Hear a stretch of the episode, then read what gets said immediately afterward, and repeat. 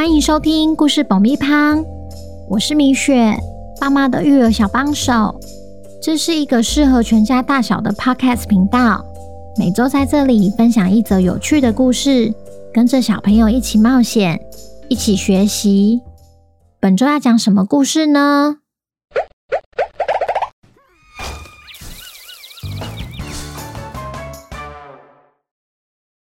听故事前，请先订阅故事爆米花的频道，这样每周就能准时收听精彩的故事哦。如果你在 Apple Podcast 上收听的话，请帮我们留五星评价，也推广给身边的亲朋好友们。本集故事要感谢三民书局授权故事爆米花以声音的方式分享有趣的故事。接下来送上爆米花的工商时间。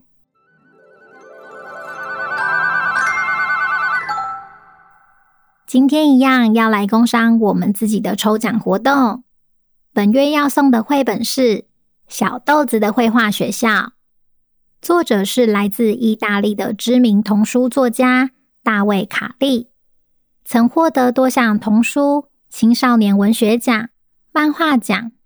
兴趣广泛的他，从漫画、插图、童书、舞台剧、电视剧本都有他的作品。甚至还加入乐团玩音乐呢。或许也因为这样，大卫想传达的是：不要局限自己。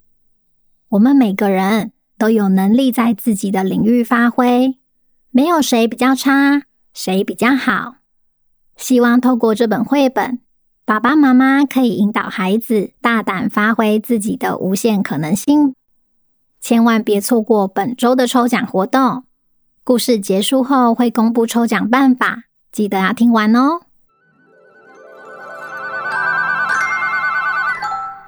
小朋友，你们好啊！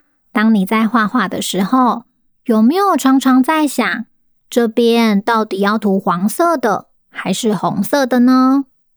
其实只要你喜欢，什么颜色都可以涂，因为创意没有标准答案。今天我们要来听听。小豆子老师开班教画画的故事，究竟是哪位同学的表现，让小豆子领悟到适不适合不是他说的算？本周的故事叫《小豆子的绘画学校》，作者大卫·卡利，译者林信秋。准备好爆米花了吗？那我们开始吧。你认识小豆子吗？体型跟豌豆差不多大的小男孩，别看他小小的，他可是一位伟大的艺术家，大家都好喜欢他哦。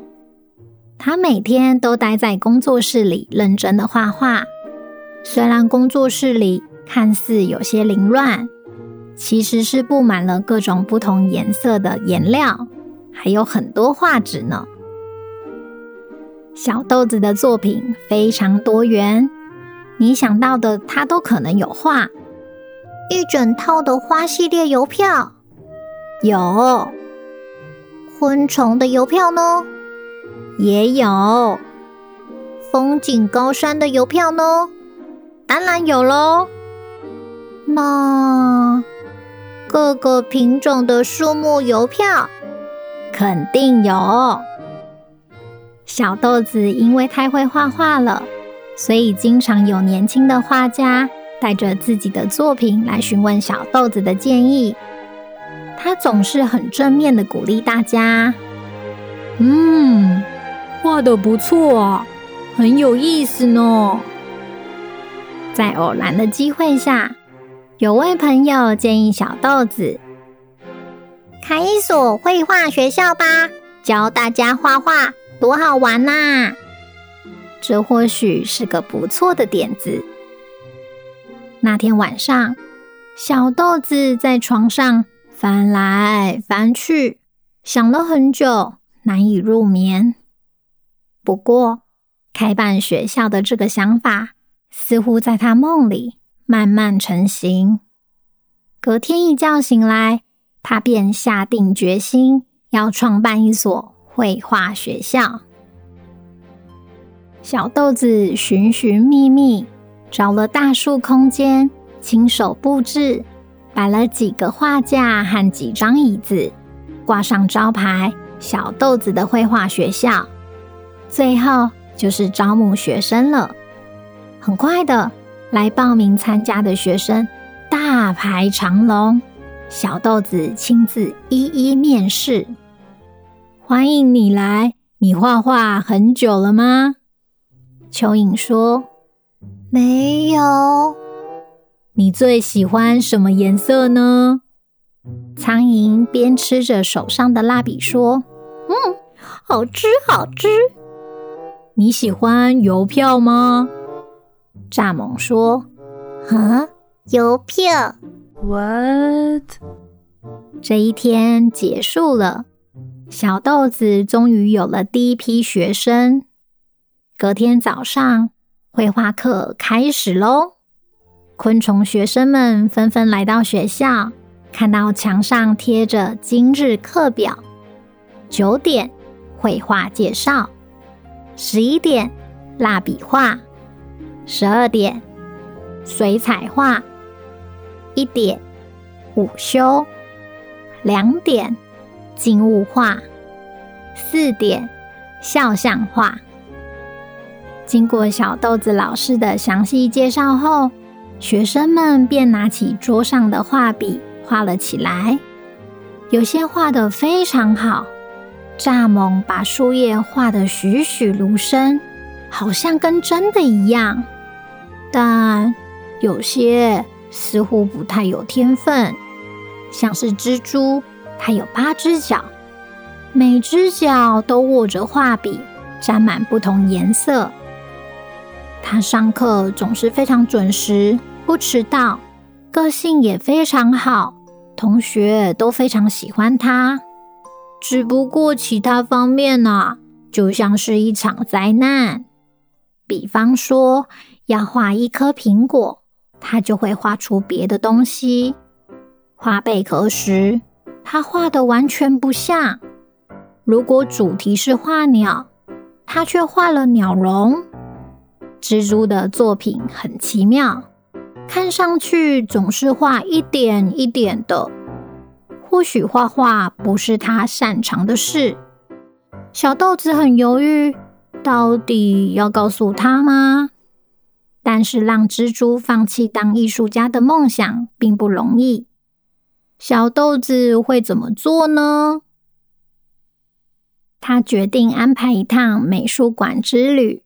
带着昆虫学生们去大都市户外教学，他们看了好多好多展览。这些作品不但鼓舞了大家，也一点一滴启发了每个学生的创作力。几个月过去了，昆虫学生们正准备年终作品展，主题是自己的肖像画。小豆子分别对每个作品给了评论。嗯，让我看看。哦，这个非常好哎！哎，这个 好有趣哦！哎，这个也不错哦。这个好有个人特色哦。小豆子也越评论越开心，因为学生们都进步很多。